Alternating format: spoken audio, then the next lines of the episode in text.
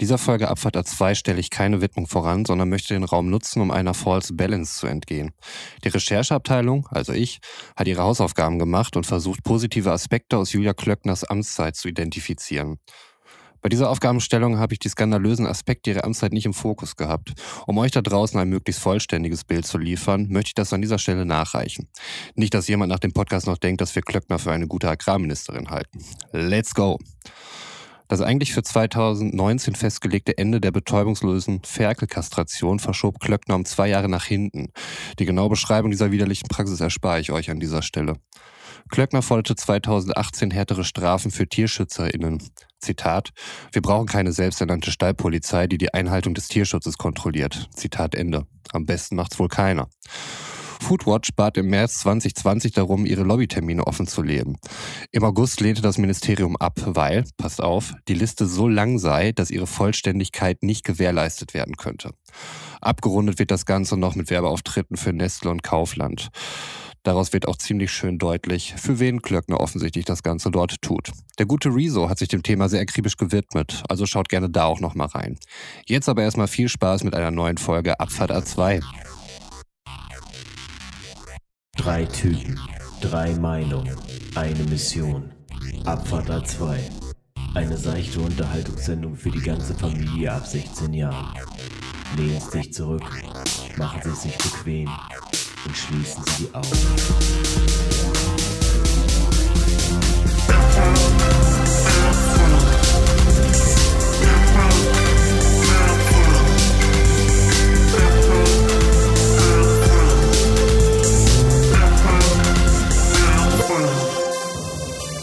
Und damit wunderschönen guten Abend. Schön, dass ihr da seid, dass ihr eingestiegen seid bei Abfahrt 2. Mein Name ist Sven und ich laufe hier, fahre hier gemeinsam mit meinen zwei Beifahrern, äh, Götz und Roman, die Straße des Lebens. Und äh, wo sie uns heute hinführt und wo wir heute am Ende landen, das wissen wir noch nicht. Aber äh, schön, dass ihr da seid, dass ihr eingestiegen seid. Und äh, damit begrüße ich Roman und Götz. Hallo Roman, hallo Götz. Ja, hallo, ich bin Götz und ich fahre mit Sven. Mhm. Das ist immer sicher. Ich wurde noch nie geblitzt. Hallo, ich bin Roman und ich möchte gern wissen, wann wir endlich da sind auf der Straße des Lebens. Du, das Halbe kann Stunde noch, halbe bei Stunde einem noch. noch. ein bisschen länger dauern, beim an, andere sind schon da, vielleicht auch, ne? Und, und sie sitzen noch so per Tramping irgendwie äh, auf der Rückbank und wir wollen eigentlich schon aussteigen, Mhm. müssen aber noch mitfahren und die anderen trampen noch und sind noch, noch lange unterwegs. Aber mal gucken. Ja, Roman ist einer von denen, die auf der Rückbank sitzen, sich irgendwo krampfhaft an irgendwelchen Haltern im Auto festhalten und sich denken, Alter, ich will raus hier. Ja, Nee, ist doch ganz nett. boah, interessanter Vibe heute. Keine Ja. dritte Abfahrt. meinst du? Ich wollte jetzt nur sowas Pseudodiebes hier irgendwie einwerfen und äh, darauf hinweisen, dass wir, ob wir jemals richtig ankommen und sowas. Aber Nee, nee, ich wollte direkt in die Panikecke rein, weil ich habe ein bisschen Panik vor dem, was du letztes Mal versprochen hast. mhm.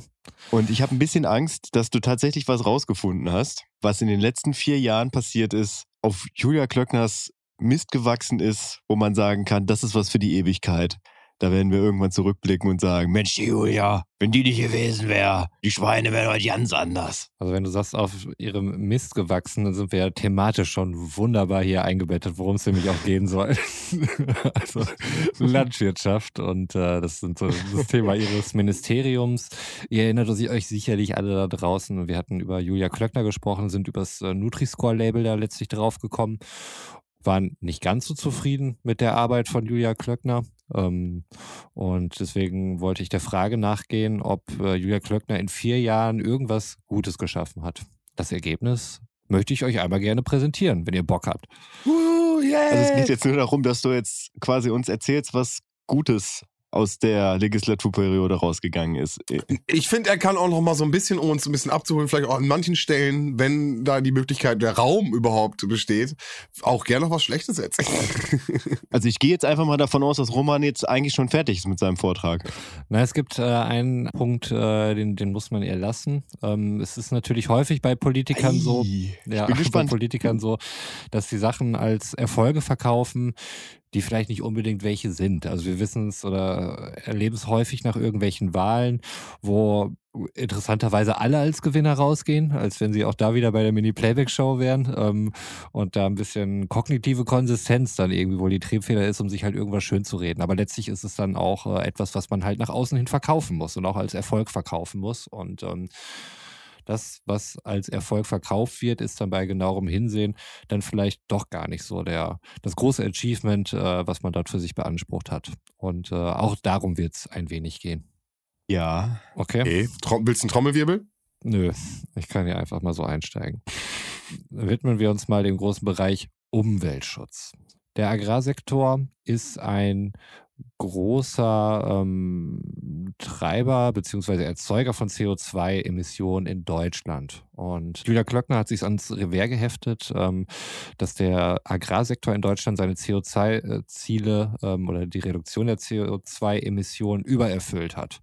Ähm, was bedeutet, dass äh, es 24 Prozent weniger Treibhausemissionen waren als noch 1990 zum Vergleich. Ähm, das ist erstmal ein Fakt, der an sich richtig ist. Also ähm, er hat um 24 Prozent nachgelassen, äh, was hauptsächlich allerdings daran liegt, dass nach der Wiedervereinigung viele Betriebe die Tierhaltung aufgegeben haben, ähm, was natürlich auch zu weniger CO2-Reduktion führt. Interessanterweise oder traurigerweise ist es so, dass seit 2006 die Emissionen kaum gesunken sind äh, und der Anteil der Landwirtschaft am gesamten Ausstoß in Deutschland sogar gestiegen ist, weil andere Sektoren mehr reduziert haben, als es äh, der Landwirtschaftssektor eben der Fall war. Von daher ist das vielleicht eine, eine Aussage, die man sich nicht so unbedingt ans Revers heften sollte. Okay, aber das heißt, es wurde da einfach nur der Vergleich zu 1990 gezogen, unabhängig davon, was in all den Jahren passiert ist. Ja. Okay, gut. Hm. Nur, dass ich es für mich einordnen konnte. Ja, ich bin voll dabei. Nö, das ist ja auch ein beliebter statistischer Trick, ne? Also indem man sich halt äh, entsprechende Zeiträume mhm. raussucht, die dann seinen Punkt äh, gut untermauern.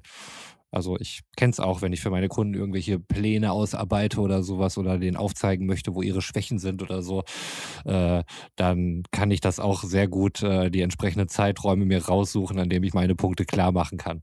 Äh, genauso gut kann ich halt auch nach ausverkaufen, warum der in dem Bereich jetzt besonders gut gewachsen ist oder eben nicht. Also da gibt es viele Möglichkeiten und da hat das Ministerium da einiges geschafft. Ähm, Julia Klöckner war an der Reform der EU-Agrarsubvention ähm, maßgeblich beteiligt. Ähm, muss wissen, die EU-Agrarsubventionen sind ein Riesenposten da im EU-Haushalt.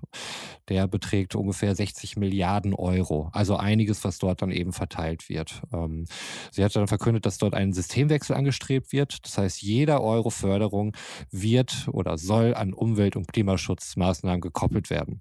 Was keine Neuerung ist, weil auch vorher muss mussten oder war diese Förderung daran eben gekoppelt, dass man sich an geltende Umweltgesetze hält. Und äh, genau das äh, ist letztlich dann eben auch wieder passiert. Aber es wurde halt als Systemwechsel dann eben verkauft, was nicht der Fall ist. Kommen wir zum Thema Tierwohl. Unter Julia Klöckner wurde das Kükenschreddern verboten. Also männliche Küken, äh, wenn sie zu wenig Fleisch ansetzen äh, und halt eben auch keine Eier legen können, dass sie dann halt äh, geschreddert werden. Dem ist nicht mehr so. Das ist ein Punkt für Klöckner. Man kann sicherlich diskutieren, ob man äh, dann noch hätte weitergehen können. Ist man dort nicht gegangen, aber das ist äh, eine Sache, die man ihr nicht nehmen kann. Was man allerdings äh, bei dem Punkt Tierwohl weiterhin beachten muss, ist, äh, dass sie für weitere zehn Jahre Kastenstände legalisiert hat. Ähm, Kastenstände sind Einzelkäfige für Sauen, die ungefähr so groß sind wie das Schwein selbst und äh, was dazu führt, dass sie sich dort nicht drehen können und sich auch nur sehr langsam hinlegen können. Auch äh, irgendwelche Verbesserungen bezüglich des Kontakts zum Außenklima oder zum Auslauf äh, ist dort leider nicht passiert. Also es ist äh, im Grunde für, für Schweine oder für Sauen keine Verbesserung Verbesserung eingetroffen oder beziehungsweise es wurden halt nicht die, die Rahmenbedingungen geschaffen, um das zu tun. Stattdessen wurde ein Tierwohlkennzeichen eingeführt, ähm, das wohl höhere Standards als die gesetzlichen Mindeststandards äh, erfüllen soll. Wobei man dabei sagen muss, dass die Anforderungen an äh, die Schweinehalter, also die gesetzlichen Standards ohnehin absurd niedrig waren. Ein Beispiel, das man ähm, benötigt jetzt oder was, was Voraussetzung wäre, um die Einstiegsstufe dieses Labels zu erreichen, da ist es nach wie vor erlaubt, dass ein Großteil Großteil des Schwanzes der äh, Schweine abgeschnitten wird, obwohl das äh, im, in der EU schon lange verboten ist. Das sind halt solche Sachen, die dort weiterhin vorkommen. Also Mhm. ist hier wohl nicht wirklich was getan. Es gab auch noch unter Klöckner eine neue Düngerverordnung. Habt ihr möglicherweise auch noch medial mitbekommen, ähm, weil der, der Boden überdüngert war oder so. Ich weiß gar nicht, wie da der Fachbegriff ist. Ähm, Überdüngt. diese neue Düngerverordnung resultiert aber auch daraus, dass, dass, äh, dass der Europäische Gerichtshof Deutschland äh, deswegen schon verurteilt hat, weil zu viel Nitrat im Grundwasser war. Die neue Verordnung bietet allerdings auch wieder etliche Schlupflöcher und äh, die EU-Kommission hat bereits erklärt, dass sie damit nicht zufrieden ist und das vermutlich soweit einkassiert wird. Aktionsprogramm Insektenschutz hat Julia Klöckner ins Leben gerufen. Allerdings bietet der auch leider kaum Fortschritte.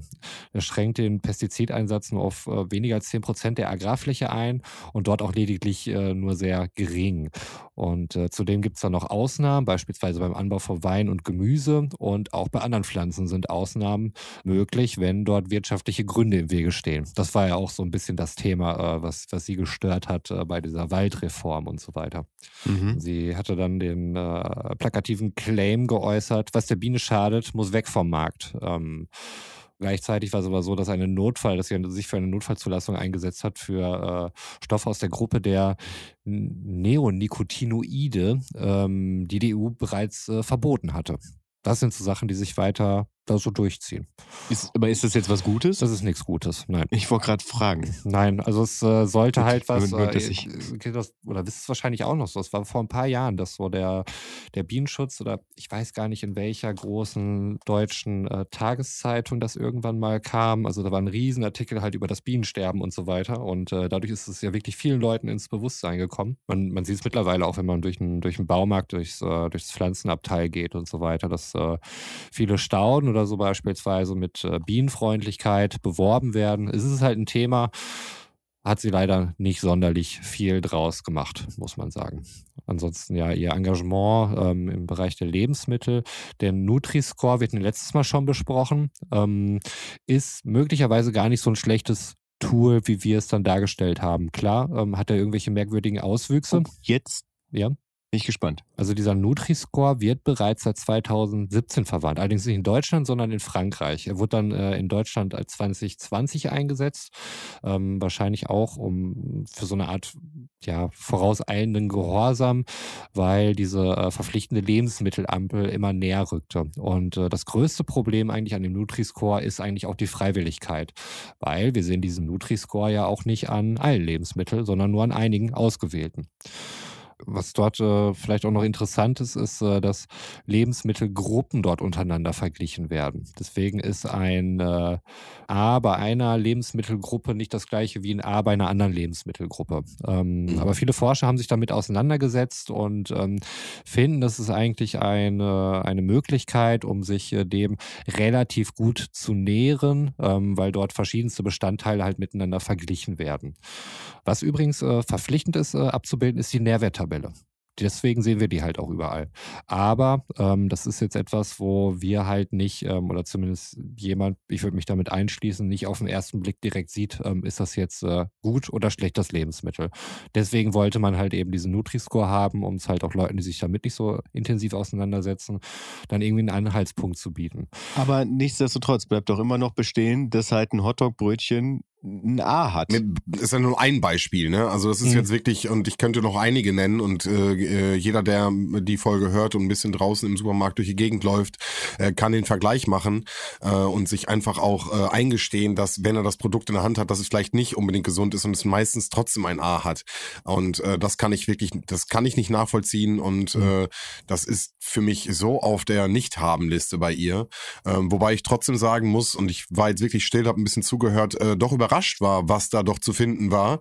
Ähm, und ich kann mich an die Bienensache sogar erinnern. Äh, das war sogar sogar so ein bisschen so Ritterschlagsmäßig. Äh, da hatte ich sie ganz äh, sehr viel in Medien gesehen, hat sie sehr viel Stellung zugehalten, ähm, weil man das sehr gut fand zu dem Zeitpunkt, weil es, glaube ich, gerade auch wirklich ein wichtiges äh, Thema war, was schnell angegriffen wurde, schnell angegangen wurde, weil es einfach auch eine, eine, eine Weite hat. Und ähm, ich glaube, Götz, äh, du stimmst mir dazu. Ich bin wirklich gerade einfach überrascht, was sie dann doch irgendwie alles äh, Positives umgesetzt hat, äh, neben dem Nutri-Score, bei dem ich auf jeden Fall bleibe und äh, das wirklich kopfschüttelnd nur hinnehmen kann. Ja, also größte Problem ist halt die Freiwilligkeit. Vieles, wenn, würde ich jetzt auch nicht sagen, ähm, weil viele der Sachen sind halt irgendwelche Scheinriesen, muss man letztlich sagen. Und ähm, am, am Ende des Tages halt nicht so, nicht so wirksam, äh, wie man es dann vielleicht gern hätte als Verbraucher und äh, nicht Mitglied von irgendwelchen Agrarverbünden, Verbänden, was auch immer. Ähm, dort hat sie einen sehr guten Ruf, was ich verstehen kann, weil sie sich halt total für die Wirtschaftlichkeit dann halt eben einsetzt und äh, dann dort auch sehr viel mit, mit markigen Sprüchen dann um die Ecke kommt, was dann wohl auch ganz gut verfängt. Ähm, ich hatte die, die Anekdote gelesen von irgendeinem, ähm, von irgendeiner Landwirtschaftsmesse oder so, ähm, auf dem ersten Grüner gesprochen hatte, der sich halt für Umweltschutz und so weiter ausgesprochen hat und für nachhaltiges Landwirtschaften. Und äh, als äh, Klöckner dann nach ihm die Bühne betrat, äh, sagte sie, ja, also das äh, ist vielleicht so ein Prenzlauer Berg, aber hier in der richtigen Welt ähm, funktioniert das nicht.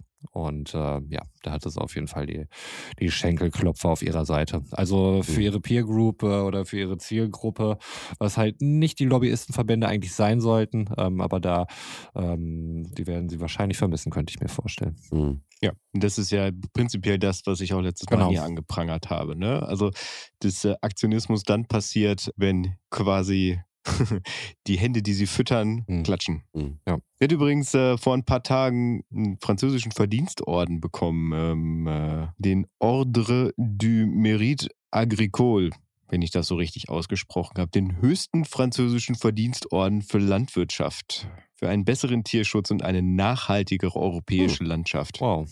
Ja, da frage ich mich dann, warum?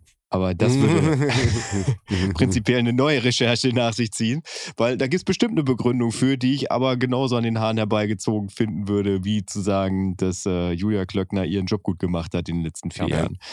Da hast auch du mich jetzt gerade nicht von überzeugt, Roman. Es äh, tut mir leid, dir das sagen zu müssen. Du hast dich echt bemüht und äh, ich finde, Julia könnte ich mal mhm. zum Essen einladen für das, was du gerade versucht hast ihr Renommee da irgendwie wieder reinzuwaschen, aber bei mir hat das nicht funktioniert. Ja, schade. Also ich dachte, ich hätte sie jetzt euch einfach näher bringen können und ich äh, würde mich wahnsinnig freuen auf so ein Abendessen mit Julia Klöckner. Ich könnte mir nichts Schlimmeres vorstellen. Ich würde es gar nicht als reinwaschen sehen, sondern ich fand unseren Rant äh, letzte Folge auf jeden Fall sehr harsh und ich glaube, wir haben dann auch mit unserem äh, Jingle also eine klare Position und auch haben wir allgemein sowieso zu dem Thema, zieht sich ja so ein bisschen durch, aber ähm, ich finde es auch gut, dass wir heute vielleicht so ein, zwei Sachen sagen, die vielleicht auf der anderen Seite stehen, um vielleicht auch mal ein anderes Bild zu generieren. Also ja, finde find ich auch cool. Ja, wobei ich, also mir ist das selbst bei der Recherche jetzt auch nicht, als, äh, als ich dann so über das fertige Produkt geguckt habe, dann wirkte das für mich auch nicht wie ein Reinwaschen so. Also mhm.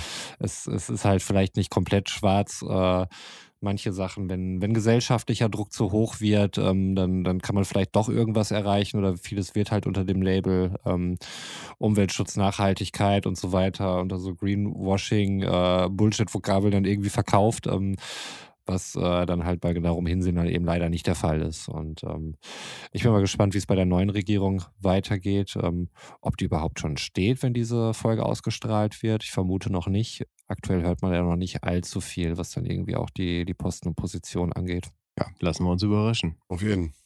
Ja, krass. Dann äh, lass uns dieses Thema dieser Partei doch jetzt auch endlich mal erstmal wieder auf sich beruhen. Ja, wirklich jetzt genug Raum bekommen, finde ich. Durch äh, eine Übersprungshandlung unternehmen. Du, du, die Frage ist, wo du hinspringen willst. Da musst du dich ah, von überraschen Über Überraschungseinwurf. Oh ja. Jetzt nimm uns mit in eine in Bahamas Vinyl. Okay, es ist wieder soweit. Ja, aber heute auch nur in abgespeckter Form. Also keine Angst, es gibt keine fünf Kandidaten heute, sondern nur drei ich war mal wieder los und äh, war auf der Suche nach gebrauchten Vinyl äh, aus längst vergangener Zeit. Ja, hab da, hab da drei Platten mitgenommen aus dem Laden. Drei Seven Inches in dem Fall. Von daher muss ich mich äh, irgendwie entscheiden, äh, welchen Track von der Platte ich nehmen würde. Ähm, ihr habt wie immer ein Vetorecht für alles, was ich jetzt gleich hochhalte. Das sind die Spielregeln. Und äh, let's go! Oder habt ihr noch irgendwelche Fragen vorher? Ich weiß, wie das hier funktioniert. Ich wusste nicht, dass es ein Spiel ist, aber okay. Habe ich, kann ich gewinnen? Was kann ich gewinnen? äh, weiß ich nicht. Größeren Musikhorizont vielleicht, weil ich glaube nicht, dass einer von euch beiden den Track kennt, den ich als erstes hochhalte, weil der, der spielte sich damals irgendwie, ich manchmal auf WDR 2 habe, aber ich glaube größtenteils auf so ein Mixtape, was die Tante von meinem damaligen Nachbarn für ihn erstellt hat, was dann, äh, was mein Vater dann äh, überspielt hat für mich auf Kassette. Und zwar The House Martins, Caravan of Love. Ja, du hast recht. Sagt mir jetzt äh, spontan auch nichts, aber bei dem Titel, The Caravan of Love. Ich, okay, ich muss da einmal kurz reinhören und ähm, doch, ich kenne das Lied. Also beim Titel ist irgendwas gefallen, aber Haus Martins, ich weiß nicht, ob die sonst noch irgendwas Nennenswertes gemacht hat, aber also für mich gibt es da grünes Licht, muss ich sagen. Finde ich schon irgendwie gut. Also es ist, es ist halt ein sehr äh, christlich geprägter Track. Äh, und auch wenn du dir das Musikvideo anguckst, die sehen halt aus wie, wie, wie irgendwelche unberührten Ministranten. Kreuze im Haar grasiert, also vielleicht doch ein bisschen grenzwertig. Wie kommst du auf unberührt? We- Weiß ich nicht. Hat, hat auf mich so den Anschein gemacht. Aber ich weiß nicht, ob es der ist, aber produced bei John Mhm. Williams. Aber ich glaube, John Williams ist, glaube ich, ein sehr breit verbreiteter Name und äh, vielleicht sprechen wir da nicht von dem gleichen. Aber witzig ist, dass auf der, auf der 7-Inch hinten drauf steht, äh, auf Englisch allerdings, was A Cappella ist. Okay. Also, das ist ja, ist ja ein A Cappella-Lied und das ist da einmal in so einem wirklich, so einem Absatz. Ja, das sind bestimmt schon so an die 50 Wörter. Kurz beschrieben, äh, wie es sich damit, äh, also was ist, wie es sich damit verhält, was ist A Cappella-Musik. Oh, war das damals noch nicht so ein Ding wohl? Keine Ahnung. Also 86 habe ich noch nicht viel über Musik nachgedacht, glaube ich. Also ich sag mal, technisch äh, wäre das ja schon weitaus früher möglich gewesen, ne? das Genre A Cappella dann irgendwie zu etablieren, weil die Technik war ja da. Ne? Äh, ja, gab's auch. Ja. Also Barbershop-Quartetts ist ja schon äh, Mhm. weit vor den 80ern passiert. Absolut, ja. Ja, was übrigens äh, in den 80ern, aber vor unserer aller Geburt passiert ist, ist der nächste Track. Nee, na, Oh, Nena, nur nur geträumt. Momentan als Person schwierig, aber als Track ist es meiner Meinung nach ein Banger. Also das, äh, das gehört zu den paar Liedern, die ich, äh, die ich tatsächlich auf jeder 80er Rausschmissparty äh, auf jeden Fall laufen lassen würde. Das Schlagzeug knallt so 80er-mäßig, wie, wie die Gitarre da reingeht, äh, so den ganzen treibenden Beat, der dahinter ist. Dann diese nach heutigen Maßstäben viel zu lange Melodie, die vorm Refrain kommt, ähm, die aber irgendwie voll ins Ohr geht. Und dann halt, ja, diese, diese rotzig gesungene, nur geträumt von Nena da im Hintergrund, was, was, äh, ja, also wo ich, wo ich direkt mitsingen muss einfach. Das ist, ähm, gehört neben 99 Luftballons und äh, irgendwie irgendwo irgendwann zu den Tracks, wo ich sage, ja, das sind die Lieder, die ich mir von Nena wahrscheinlich auch noch in 20 Jahren anhöre. Den Rest, naja. Mhm. Wie okay. handhaben wir das mit Nena? Trennen wir die Person vom, vom Genau, Künstler von der Künstlerin oder nicht? Wie ist es mit Michael Jackson? Wie ist es mit R. Kelly? Würden die hier stattfinden können? Michael Jackson würde hier meiner, also wenn es nach mir geht, würde Michael Jackson Mhm. stattfinden, weil ich das da trennen kann. R. Kelly ist komplett, so wie auch ähm, Xavier Naidoo, komplett aus meiner musikalischen Mhm. Welt verschwunden. Ja, Dito. Würde ich so ähnlich sehen. Ähm, wobei, wenn ich, wenn ich jetzt irgendwie, ich habe ja vor ein paar Monaten, Wochen oder so ähm, Space Jam, den ersten Teil gesehen. Mhm. I Believe I Can Fly ist halt eine wunderschöne Ballade, ne? Ähm, aber ich würde sie jetzt ja auch nicht auf die Liste setzen und äh, ich, ich könnte es jetzt auch nicht mehr vereinbaren. Und Michael Jacksons Vermächtnis ist halt, musikalisches Vermächtnis ist riesig und da ist halt viel geiler Scheiß bei.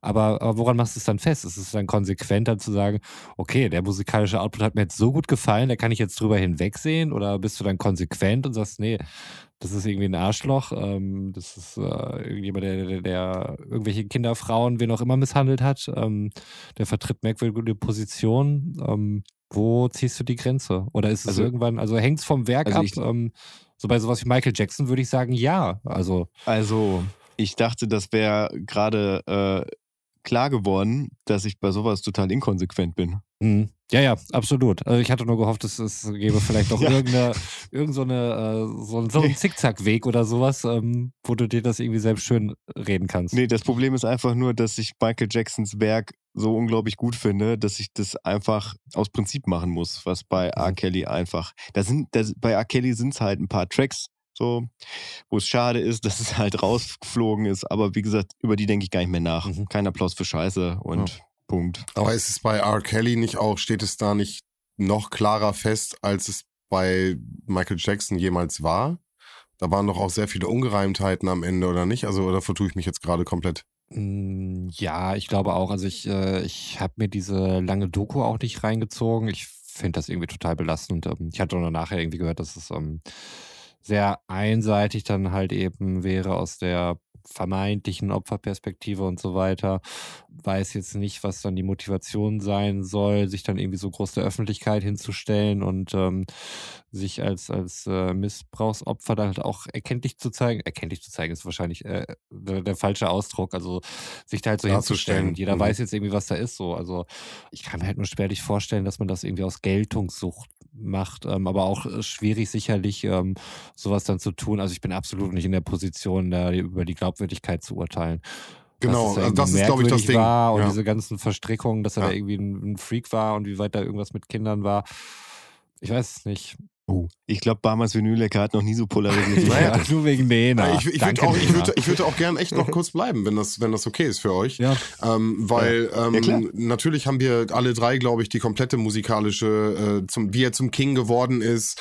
Äh, ich glaube, ich hatte irgendwann auch schon mal erzählt, der Auftritt bei Wetten, das äh, für mich auch immer ein prägendes Familienerlebnis gewesen. Und dann kommt er halt über diesen Kran, über dieses Publikum und schwingt da so drüber und kriegt halt seine Dinger, äh, die Tracks, Götz hat es auch schon gesagt, also Wahnsinn. Und dann kommt halt irgendwann diese Ära, wo, wo halt diese Netherlands Ranch Sache losgeht.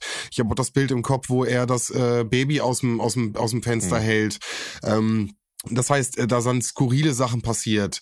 Nichtsdestotrotz wissen wir ja aus heutigen Berichten, oder du hast die Doku nicht gesehen, aber äh, jetzt ohne irgendeinen Blickwinkel einzunehmen, der Mann war irgendwann drogenabhängig und wurde halt irgendwann nur noch äh, irgendwie unter Drogen gesetzt, um überhaupt irgendwie zu funktionieren.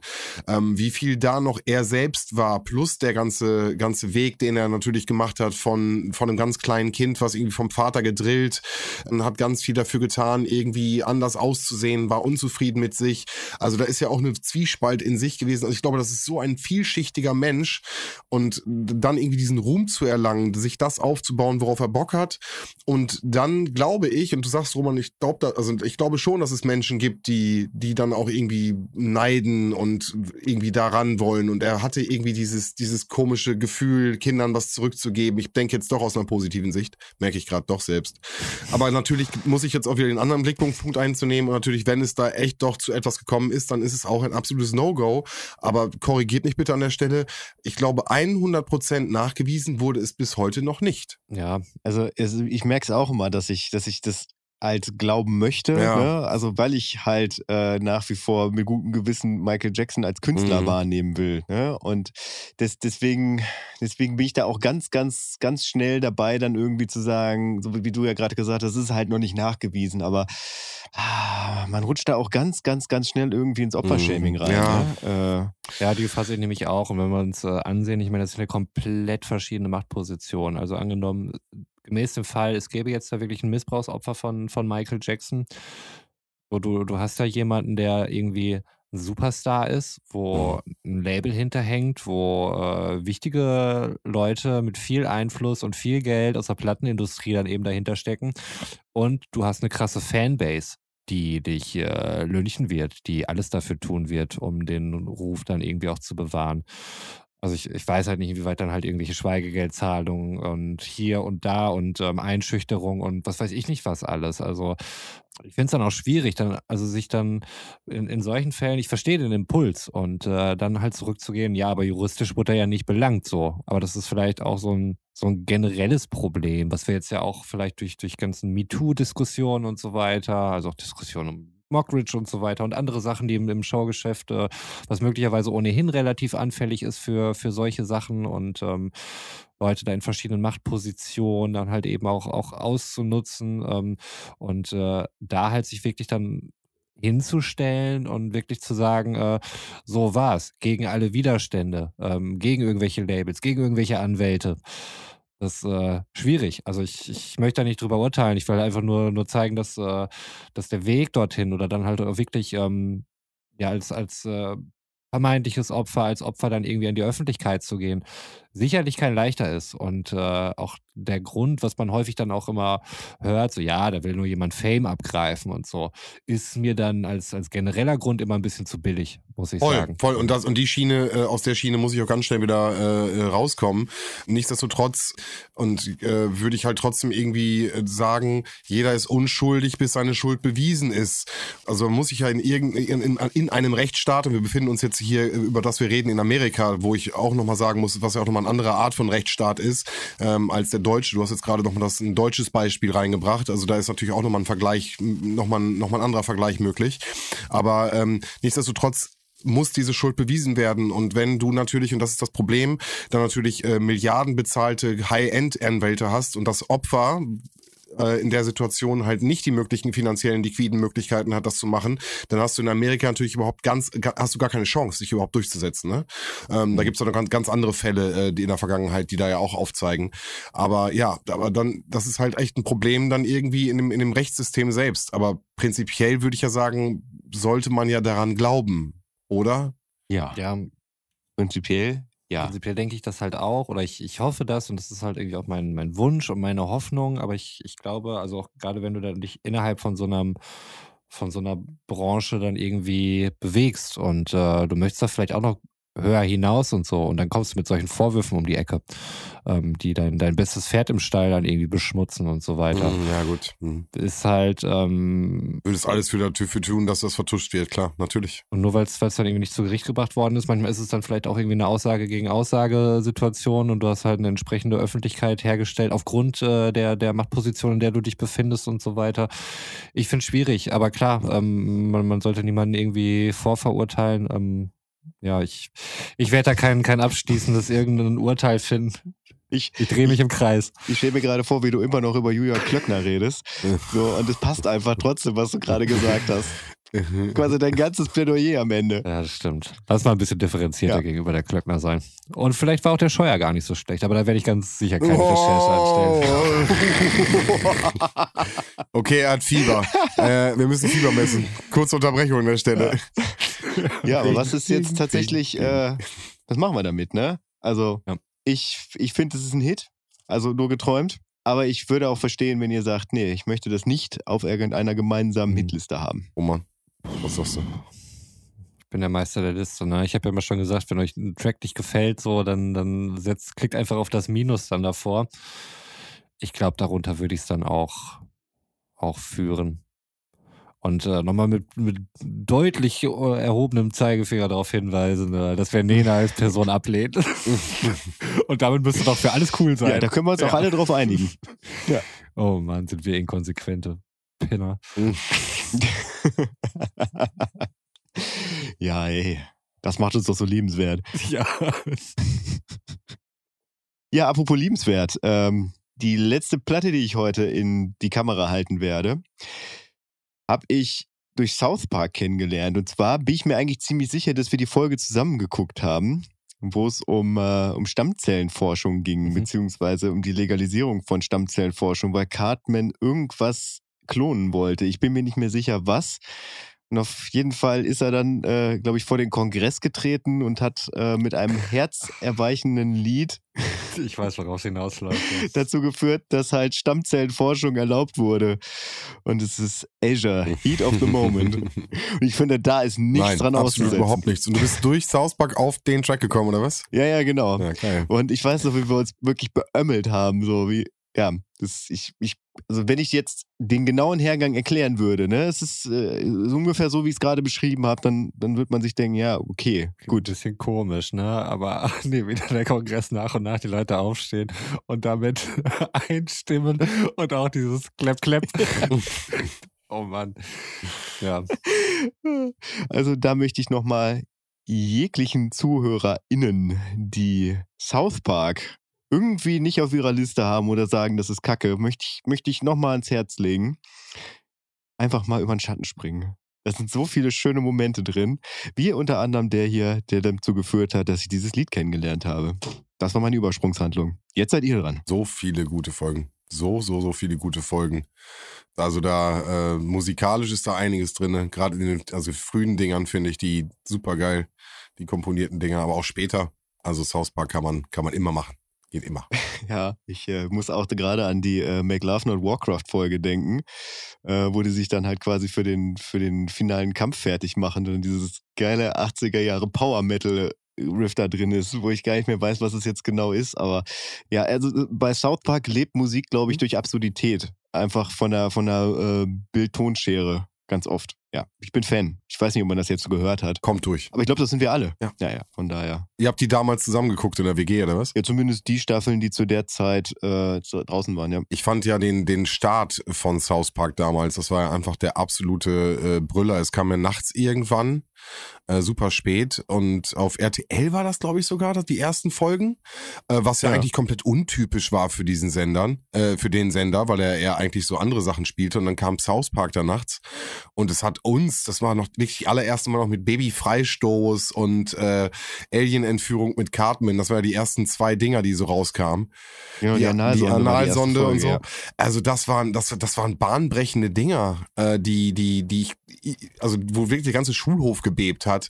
Und äh, wenn du überlegst, das ist jetzt halt auch schon ein paar Jährchen her, ähm, das brennt immer noch, ne? Das ist, äh, funktioniert immer noch. Ja, es, das hat sich einfach auch weiterentwickelt. Ne? Also das hat ja äh, auch eine, eine viel krassere äh, tagespolitische Ebene auch bekommen. Ähm, also dadurch, dass, äh, dass da ja wirklich irgendwann angefangen wurde, von Woche zu Woche zu produzieren. Also wirklich, wirklich mit unglaublich aktuellen Themen dann, äh, dann agiert wurde, ähm, was am Anfang ja einfach nicht der Fall war, weil man hat einfach Staffeln gemacht. Also das ist, das ist eine Serie, die sich halt wirklich krass entwickelt hat im Laufe der Jahre, die, die einfach nochmal äh, noch mal so eine Ebene mehr dazu bekommen Mhm. hat. So die, also ich, ich würde niemanden, ach, ich weiß gar nicht, ob ich jemandem mehr ans Herz legen würde, mit der Staffel 1 anzufangen, weil eigentlich ist es eine komplett Mhm. andere Serie als das, was South Park heutzutage ist. Ich weiß auch gar nicht, doch, eigentlich, doch, ich glaube, sie ist auch gut. Ich glaube auch, dass die erste Staffel, dass, dass, ich, dass ich mir die heute noch angucken könnte.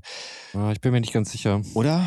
Sie ist schlecht Weiß gealtert, gut gealtert. Roman ist da eigentlich immer, der hat immer ein ganz gutes Gefühl dafür, habe ich immer, habe ich das Gefühl. Äh, ja, also erste Folge, ich, ich weiß auch noch, ähm, ich meine, wir haben ja die Fernsehwerbung alle damals mitbekommen und äh, wow, super krass, die sagen da richtig heftige Wörter und sowas, was man im deutschen Fernseher noch nie gesehen hatte. Ja.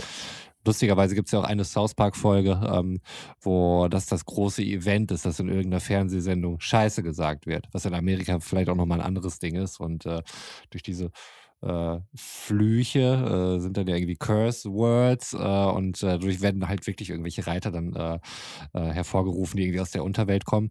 Aber die erste Folge, Götz, ich glaube, du verromantisierst das ganz schön. Also guckst du dir mal an, wenn gerade mit der Erfahrung von, von späteren South Park-Folgen, der, der Aktualität und äh, es ist zum Teil halt auch wirklich krass. Also da sind Folgen dabei, wo ich mir denke, oh mein Gott, das muss ich mir jetzt aber auch nicht nochmal angucken. Ähm, es wirkt ganz schön, deswegen- es wirkt ganz schön lame. Deswegen spreche ich ja auch dich an, Ja. weil ich halt weiß, dass du da viel besseres Gespür für hast als ich, weil ich bin halt jemand, der äh, die Vergangenheit manchmal auch ein bisschen glorifiziert. Du nicht. Nee, ganz im Gegensatz zu mir. Ich, ich, ich sag die Dinge, wie sie sind und wie es ist. Ja. Ja. Nein, meiner Aber- Meinung nach kannst du den Anfang, äh, kannst du dir echt nicht mehr gut angucken. Also gerade mit dem, aber das ist vielleicht auch so ein bisschen das ähm, ein Problem, weiß ich nicht, vielleicht für spätere Generationen, gerade weil die so aktuell sind. Es gibt da eine richtig coole Doku dann irgendwie davon oder eine Folge, wo es halt so zeigen, wie innerhalb von einer Woche diese South Park-Folge gemacht werden.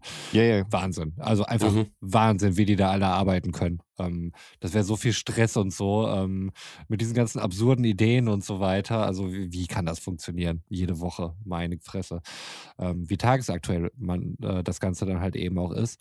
Aber vielleicht altert das dadurch dann irgendwie ein bisschen schneller oder du kriegst die Referenzen dann vielleicht auch nicht mehr ganz mit. Und für uns in Deutschland vielleicht auch mal noch eine andere Sache, weil viele Sachen, die dort dann irgendwie mal gerade Gesprächsthema sind, die kommen halt hier schlicht nicht an. Also Mhm. auch wenn man, wenn man einigermaßen Mhm. interessiert und offen ist für das, was dort in Amerika passiert, ähm, aber so, so gewisse Fernsehphänomene oder sowas und Referenzen, die checkst du dann einfach nicht. Und das ist dann gerade irgendwie so ein Diskussionsthema, dass sich die ganze Folge darum dreht. Man kann trotzdem Spaß dran haben, aber gewisse Sachen versteht man dann vielleicht nicht unbedingt.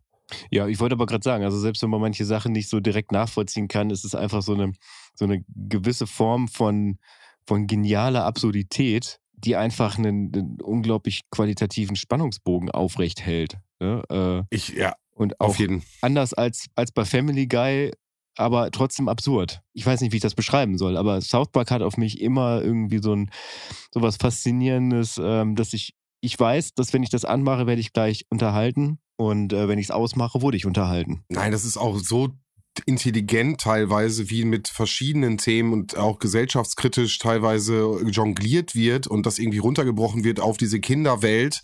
Äh, ich habe so, so viele mhm. Szenen gerade im Kopf, wo äh, nur noch die Kinder, äh, also keine Erwachsenen mehr da sind so und dann irgendwie diese, diese Gruppen, diese Zombie-Apokalypse loslegt.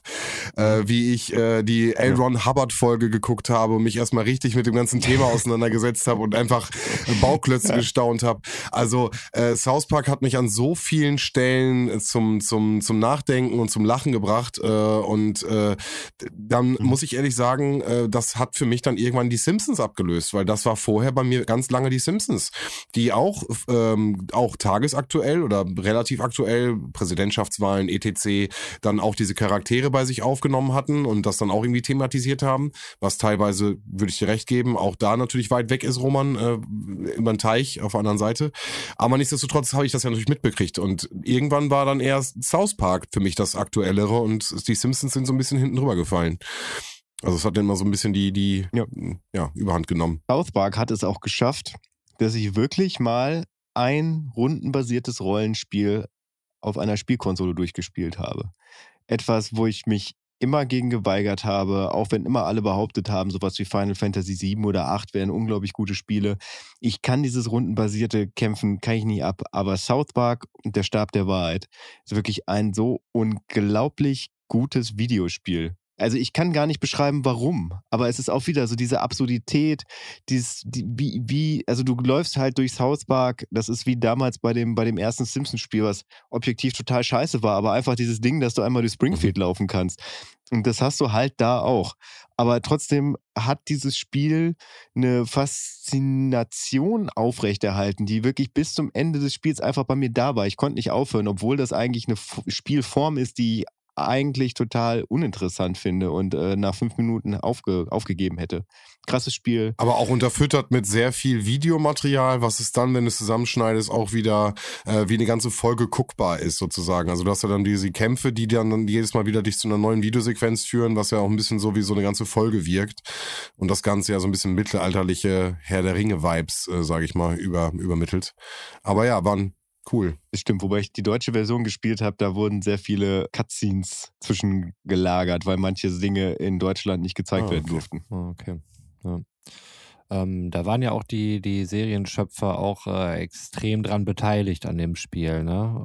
Mhm. Also, dass dann auch wirklich der, der Vibe von der Serie mitkam, weil bei Simpsons Glaube ich nicht, dass sie da irgendwie großartig involviert waren bei vielen Spielen. Also ich gehe jetzt mal so vom, vom NES äh, aufwärts. Also das, das meiste, was man da gespielt hatte, was ich damals gespielt hatte, war schon ziemlicher Crap. Und da hast du wirklich auch das Gefühl, so, man versucht jetzt einfach irgendwie die Lizenz ein bisschen zu schröpfen. Und äh, es scheint so, auch bei all dem, was ich äh, auch unabhängig von Götz irgendwie das South Park Spiel oder die Spiele, äh, gibt ja mittlerweile zwei, glaube ich, ja. ähm, gehört hat, äh, scheint es dort mhm. definitiv nicht zuzutreffen. Also es ist quasi wie eine Spielbare spielbare South Park-Folge. Mhm. Genau, und du bist du. Also du, du kannst deinen eigenen Charakter mhm. entwickeln, dem du auch rein theoretisch deinen eigenen Namen geben kannst. Du bist aber stumm die ganze Zeit. Also du kannst nicht reden, von daher äh, gibt es dann auch nicht so dieses Problem dessen, dass, dass da jemand spricht, der nicht du bist, sondern du bist einfach so ein stummer, ein bisschen komischer Typ. Aber du kannst halt Teil dieser South Park-Episode werden. Und ja, ich möchte jetzt nicht irgendwie so nerdig ins Detail gehen und jetzt irgendwie noch 20 Minuten über das Spiel reden. Ich sage einfach nur, dass das krass war und das ein Genre ist, was ich überhaupt niemals spielen würde. Und ich aber, äh, ja, es ist krass. Punkt. ja, ich bin total fasziniert davon, äh, was, was heute Bahamas Vinylecke geschafft hat. Also, wir haben quasi darüber diskutiert, äh, in, inwieweit äh, Michael Jacksons Erbe sowohl musikalisch als auch menschlich, äh, wie wir das einzuordnen haben und ähm, darüber hinaus, ob Nena auf unsere Liste kommt oder nicht und jetzt äh, nochmal so einen kurzen Abstecher Richtung South Park zu machen. Ich finde, es gibt jetzt eigentlich nur einen Punkt, wo wir von da aus hinkommen können und das ist die Sparkasse Bielefeld. Ah, äh, wo fange ich an? Ähm, äh, wie gesagt, Sparkasse Bielefeld, äh, langjähriger Kunde. Ich bin als Kind schon, habe ich ein Knackskonto gehabt. Ich bin einer von denen gewesen, die immer zum äh, Weltspartag in die Sparkasse Bielefeld gegangen sind. Habe natürlich immer dann meine kleine Spardose geknackt. Dann hattest du noch damals diese Einzahlkästen, dann habe ich die immer eingesammelt, dann habe ich immer also eine halbe Stunde da die Sachen zusammengezibbelt. Dann, bis dann irgendwie das ein Geld eingezahlt wurde und dann kriegtest du immer Ja, ich kenne das. Ich habe das auch gemacht. Ja. bla, bla. Ihr kennt das alle. Ich, ich hör auf, diese ganze ähm, sind. Sven, bev bevor du dich jetzt gerade in Rant reinsteigerst, zu dieser Praxis gerade ähm, möchte ich noch einmal kurz einwenden. Als meine Kinder eingeschult worden sind, gab es da irgendwie auch Post von der Volksbank hier, von der örtlichen. Und äh, dabei waren auch so 5-Euro-Gutscheine, die du halt auf dein Konto dann halt eben einzahlen konntest, wenn du es denn bei der Volksbank eröffnest. Ähm, ich fand es nur krass, diese, diese Form der, der Werbung irgendwie Mhm. ähm, und wie man Kundenbindung halt schon in der Grundschule dann da offensichtlich irgendwie vornimmt. Fand ich bemerkenswert. Aber fahr fort. Nein, genau, aber genau das hat, hat halt bei, bei uns halt auch funktioniert. Wir hatten halt im Ort diese schöne große Sparkasse, die war immer, äh, ne, die war immer da und äh, meine Eltern waren da auch und dann, dann geht man da irgendwie als Kind halt ja auch hin, kriegst da immer diese schönen kleinen Comics. Äh, also das, das hat alles super funktioniert und ich habe mein ganzes Leben da jetzt irgendwie auch verbracht und hatte jetzt im Endeffekt nach meinem Studienabschluss ähm, hatte ich die Situation, vielleicht kennen das einige von unseren HörerInnen da draußen auch, ähm, die Situation halt meinen Studienkredit ab, abzuzahlen. Der ist ja dann irgendwie mit der Kappungsgrenze. Er will jetzt nicht zu sehr ins Detail gehen, aber auf jeden Fall muss man, äh, wenn man eine Summe X zurückzahlt, äh, dann wird einem der restliche Teil erlassen und somit hat man auf jeden Fall eine große Ersparnis. Das Problem ist, man muss es sofort zurückzahlen. Also nicht sofort nach dem Studium, sondern man hat fünf Jahre Zeit und dann kriegt man einen Brief und dann sagen die, bitte zahlen Sie jetzt und wenn Ja. Sie es bis jetzt, wenn Sie es dann zurückzahlen, dann äh, wird Ihnen ein großer Teil entlassen. Bei mir waren es 8000 Euro. Das heißt, ich musste nur 10.000 zurückzahlen und dafür äh, bin ich an meinen äh, langjährigen Partner, Vertrauten, äh, die Sparkasse Bielefeld herangetreten und ähm, habe da im Endeffekt auf großes Klagen im Umfeld, die alle meinten, ey, da gibt's ganz andere, bessere Möglichkeiten und schau doch da. Und ich, nein, ich dachte, nein, ich habe da einen guten Ansprechpartner, ich bin immer safe damit gewesen und bin die Sicherheiten da immer gut gefahren. Bla, bla, bla, Sentimentalität ausgeschaltet ab jetzt. Ähm, nein, und äh, bin da wie gesagt hingegangen, es hat alles super funktioniert. Ich habe im Endeffekt meinen Kredit bekommen, meinen BAföG abzubezahlen ähm, und habe dann eine relativ hohe Summe äh, angegeben, einfach weil ich äh, sicher war, dass und schnell abzahlen möchte und äh, so schnell wie möglich im Endeffekt durch mit sein möchte. Das ist äh, war meine Entscheidung, war nicht die schlauste Entscheidung, aber, aber zu dem Zeitpunkt stand ich halt sehr gut im, im beruflichen Leben und konnte alles soweit eigentlich auch bezahlen. Habe sogar noch in der WG gewohnt, also von daher auch keine, Aus keine größeren Ausgaben gehabt. So nun kam der Punkt, dass ich halt irgendwie auch meine eigene Wohnung machen wollte, ein bisschen größer wollte, mich beruflich auch weiterentwickelt habe, dass alles auch irgendwie möglich war. Hab dann bin bin bin Schritte gegangen, ähm, die mich so ein bisschen weiterentwickeln haben, kam aber dann in die Situation, dass ich äh, in die Arbeitslosigkeit geraten bin. Das heißt, konnte die äh, die Zahlung nicht mehr äh, leisten, hatte aber glücklicherweise damals abgeschlossen eine Versicherung bei der Sparkasse Bielefeld, äh, die mich sozusagen dann in so einem Notfall, in so einer Lebenssituation natürlich auffängt mit meiner hohen Zahlung, die ich halt selber tätigen muss.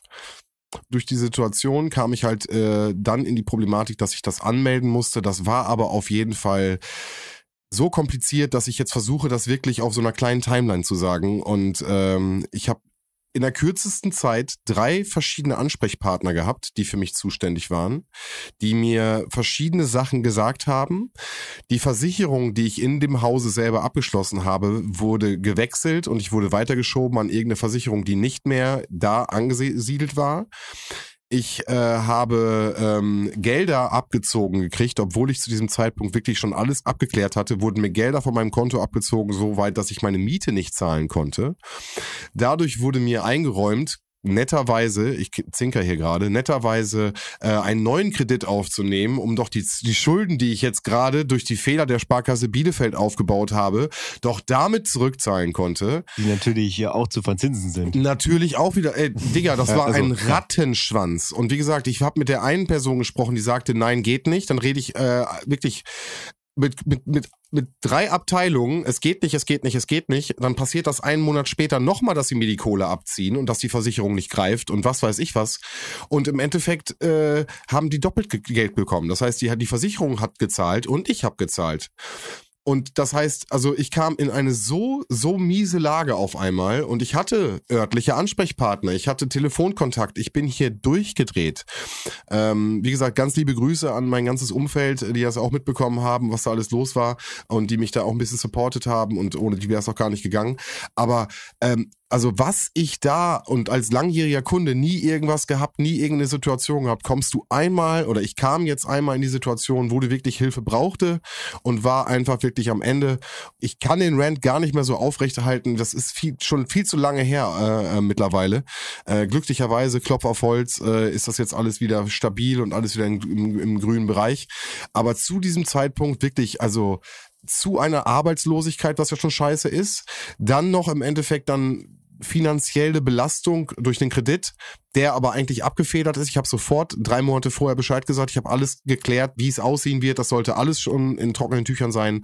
Und dann in eine solche finanzielle Situation zu kommen, war mir mega unangenehm. Und äh, ihr kennt mich, ihr wisst, wie ich bin. Und das ist hier gerade mal zehn Prozent von dem Rant, den, den ihr abgekriegt hättet, wenn ich äh, das aktuell aufgenommen hätte. Bam. So, und äh, äh, Resümee ganz kurz. Äh, Sparkasse Bielefeld, äh, Punkt, Punkt, Punkt. Ich wechsle. Ich bin raus. Äh, ich werde alle Konten äh, so gut wie auflösen und äh, bin zu einer anderen Bank gewechselt. Das ist mein äh, Resümee daraus. Schöne Grüße. Liebe Grüße. Piep. Roman und ich waren auch mal Kunde bei der Sparkasse Bielefeld. Gemeinsam, tatsächlich. Und äh, der augenscheinlich Auszubildende äh, mit seinem äh, viel zu großen Anzug, der damals unser Mietkautionskonto eröffnet hat, hat es nicht hingekriegt, dass, äh, dass ein Konto quasi auf ein Menschenpaar läuft, was äh, nicht in irgendeiner Art und Weise verbandelt ist. Und deswegen laufen wir wahrscheinlich. Da gibt es keinen Reiter dafür, ne? Also wenn er sein Dropdown-Feld ja. öffnet, so was für eine Beziehung wird es unter da stehen, wird er wahrscheinlich nicht Menschenpaar auftauchen. Das muss man ihm zugute halten. Ja, ja, also es, ich glaube, also ich weiß gar nicht, ob das Konto noch gibt oder ob wir das dann im Endeffekt tatsächlich aufgelöst haben. Aber wenn es das Konto noch gibt, dann, ähm, dann laufen wir bei der äh, Sparkasse Bielefeld immer noch als eheähnliche Lebensgemeinschaft. Ja.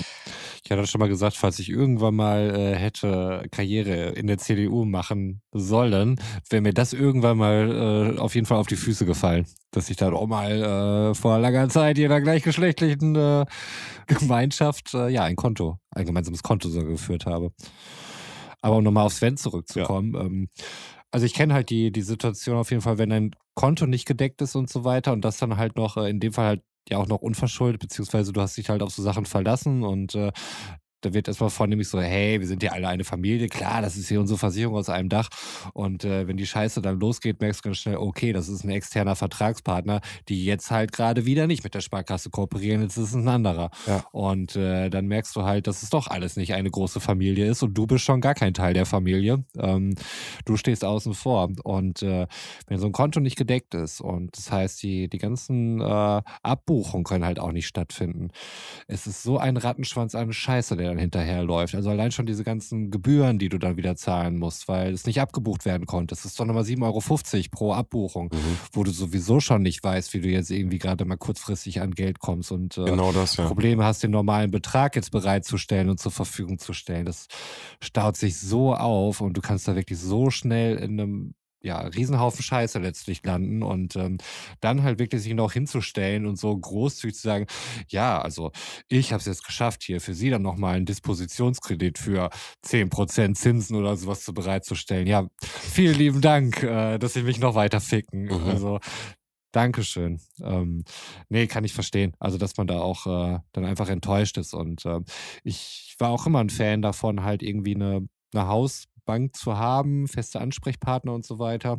Ich war dann auch bei der Sparkasse, da ist jetzt nichts großartig passiert, aber es war dann irgendwann, als ich auch wieder umgezogen bin, war es dann nicht mehr in der Nähe einfach mhm. und ähm, da hat sich dann auch schon der, der, der Kreis dann eben gewechselt. Ne? Dann ist es ja auch schon wieder problematisch, ja. dass du gewisse Sachen halt nicht an dem Bankautomaten äh, machen kannst, weil das nur für die Sparkasse XY dann halt eben mhm, geht. Oder, mhm. oder, du am Schalter halt irgendwie auch keine großen Möglichkeiten hast. Ich hatte auch immer wieder wechselnde Ansprechpartner, da habe ich da auch immer gedacht, pff, gut, dann gehe ich jetzt woanders hin. Ja. So, ich gehe einfach zu der Bank hier im Ort. Ähm, wenn mal wirklich was ist, so, oder ich muss halt irgendwelche Sachen machen, dann kann ich das hier am Schalter machen ähm, oder halt irgendwie am Automaten. Mittlerweile mittlerweile einfach. Ja, und ich habe komplett die Schnauze voll. Ich bin jetzt zu einer Online-Bank äh, gewechselt und äh, nehme jetzt, also ich habe so alles online benutzt und war kaum noch irgendwie mhm. drinne, was für mich auch schon irgendwie eine Entwicklung war, weil ich mich aber auch einfach nicht mehr wohlgefühlt habe in dem Zusammenhang und habe einfach alles umstellen lassen. Und äh, ja, das ist jetzt mein Resümee. Ich gehe jetzt zu einer Online-Bank und äh, bin, bin da raus. Mhm. Adieu. Also für mich als interessierter und seit Jahren wechselwilliger, aber nie umsetzender, weil einfach motivationslos. Hast du irgendwelche Einschränkungen dadurch, dass du jetzt bei einer Nein, Online-Bank überhaupt bist? nicht. Ich habe äh, einen 24-Stunden-Service, wo ich anrufen kann, wo ich jederzeit alles klären kann. Die Verträge gab es auch schon, muss ich dazu sagen. Die habe ich jetzt nur reaktiviert. Ich habe damals das äh, Konto bei der DKB abgeschlossen, gerade fürs Reisen äh, mit der Kreditkarte. Die ist gratis und man kann die sozusagen wie Prepaid-mäßig beladen mit Geld und auch ins, ähm, ins, ins Saldo gehen.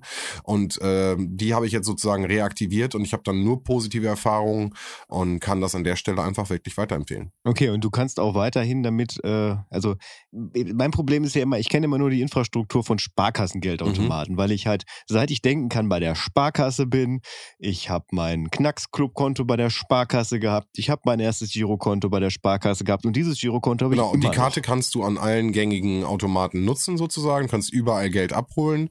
Du kriegst zwei Karten, einmal eine Girokontokarte und eine Kreditkarte, die ist gratis, mit der kannst du halt dann auch äh, sozusagen weltweit äh, agieren und du kannst dir von deinem online kannst du von deinem Girokonto sozusagen alles mit TAN und allem drum und dran überall hinsenden, ob zu deiner Kreditkarte oder wo auch immer und du kannst halt auch einfach äh, ins Minus gehen bis Summe X und dann bitte immer kriegst du eine Kreditkartenrechnung ganz normal Mhm. ähm, wie du es halt auch ganz gewohnt kennst. Okay. Genau. Ja, also in dem Sinne, äh, liebe DKB, die 50 Euro Werbungskosten Nehme ich. können direkt aufs Konto überwiesen werden. war, ähm, lohnt sich garantiert. Also ich äh, habe kürzlich einen Anruf auch von meiner Bank wieder gekriegt, dass ich ja noch was an meinem, meinem, äh, meinem Kontomodell ändern könnte. Und zwar war es so, dass ich pro Überweisung Gebühren zahlen musste, obwohl ich das auch Ja. alles online und so weiter durchgeführt habe. Das war mir überhaupt nicht bewusst. Und wenn ich halt wirklich zurückdenke, so wie häufig ich meine Bank dann wirklich mal brauchte. Allein Kontoführungsgebühren. Ja, Wahnsinn, was da so anfällt. Die nerven mich, die übelst, Alter. 8,60 Euro zahle ich bei der Ja. scheiß Sparkasse. 8,60 Euro Ja, im Monat, ja. nicht im Jahr. Ich im hab's, drei, ich hab's äh, alle Ja. drei Monate, aber ja, ja. Ja, das, ja. Also wenn ich mir das, nee, also von daher, das, das war gerade schon wieder, wieder äh, heilsam, so mal äh, darüber zu reden im Podcast, weil ähm, Oh ja, finde ich auch. es ist, es ist sowas, das, das ist mir bewusst, dass ich jeden Monat so viel Geld bezahle. Aber wenn ich das jetzt wieder laut ausspreche, ist es schon wieder, ich werde ich werd leicht wütend und muss das einfach mal zum Ende bringen hier. Also nicht den Podcast, sondern, die, sondern mein Konto. So, da hätten wir das, das Ende, das Ende der Straße dann, glaube ich, dann jetzt an der Stelle erreicht. Nein. Nee, ich wollte nur noch darauf hinweisen, dass das fast 100 Euro im Jahr sind, Götz. Mhm. 100 Euro. Mhm, ich weiß. Ne, die du da zum Fenster rausschmeißt. Also da. Richtig, das ist quasi einmal essen gehen für mich. ja. Oder ich weiß nicht, wie viel Platz man sich hier dann äh, bei unserem äh, Hoster kaufen kann, um hier weiteren geilen Content mit geilen Finanztipps von eurem Lieblingspodcast holen könnt. Ähm, wer weiß, was wir da nächstes Jahr, äh, nächstes Jahr, vielleicht auch nächstes Jahr im Köcher haben. Also zu Anlagestrategien, NFTs, ETFs. Ähm, sagt uns Bescheid. Wir erklären euch die WTFs. WTF? Why the face? I don't know. Und damit gehe ich auch raus. Also, macht's gut, bis zum nächsten Mal. Haut rein, ciao. Ich habe äh, gehört, äh, Marihuana soll der neue Shit sein. Da wird jetzt gerade richtig drauf äh, gegangen. Investieren und äh, Aktienpläne. Aber äh, das soll hier nicht weiter das Thema sein. Fahrt vorsichtig da draußen. Passt auf euch auf. Wir hören uns nächste Woche. Ciao. Ja, und auch ich verabschiede mich aus dieser Folge Abfahrter 2 und wünsche euch einen wunderschönen guten Morgen, einen wunderschönen guten Mittag, einen wunderschönen guten Nachmittag, einen wunderschönen guten Abend oder wie in meinem Fall gleich eine wunderschöne gute, Ja. wann immer ihr das hört. Und äh, es freut mich irgendwie. Also mein sinnloses Wissen für heute ist wirklich so unglaublich sinnlos, dass ihr das gleich direkt wieder vergessen könnt. Aber am Tag der Ausstrahlung schreiben wir den 3.12.2021 und dort hätte rein theoretisch jemand Geburtstag. Und zwar den 596. Und jetzt fragt ihr euch, wer hat wohl seinen 596. Geburtstag am 3. Dezember 2021? Es ist Justus Jonas der Jüngere. Wow. Mhm. Ein deutscher? Jurist und Diplomat um die Zeit von Martin Luther Ich frage mich nicht, wie ich das letztens gelesen habe, aber äh, ich freue mich schon seit Wochen, das als sinnloses Wissen am Ende der Folge, die am 3.12. ausgestrahlt wird, zu benennen. Ja. Also ich denke mal, das ist eine Hommage an Justus Jonas, den Jüngeren, äh, der irgendwie auch so in, im, im Dunstkreis von Martin Luther Reformator war, äh, dass halt Jupiter Jones in den drei Fragezeichen im deutschen Justus Jonas genannt wurde. Das wäre noch zu recherchieren, das ist nicht Teil meines sinnlosen Wissens, aber ich habe mich gefreut.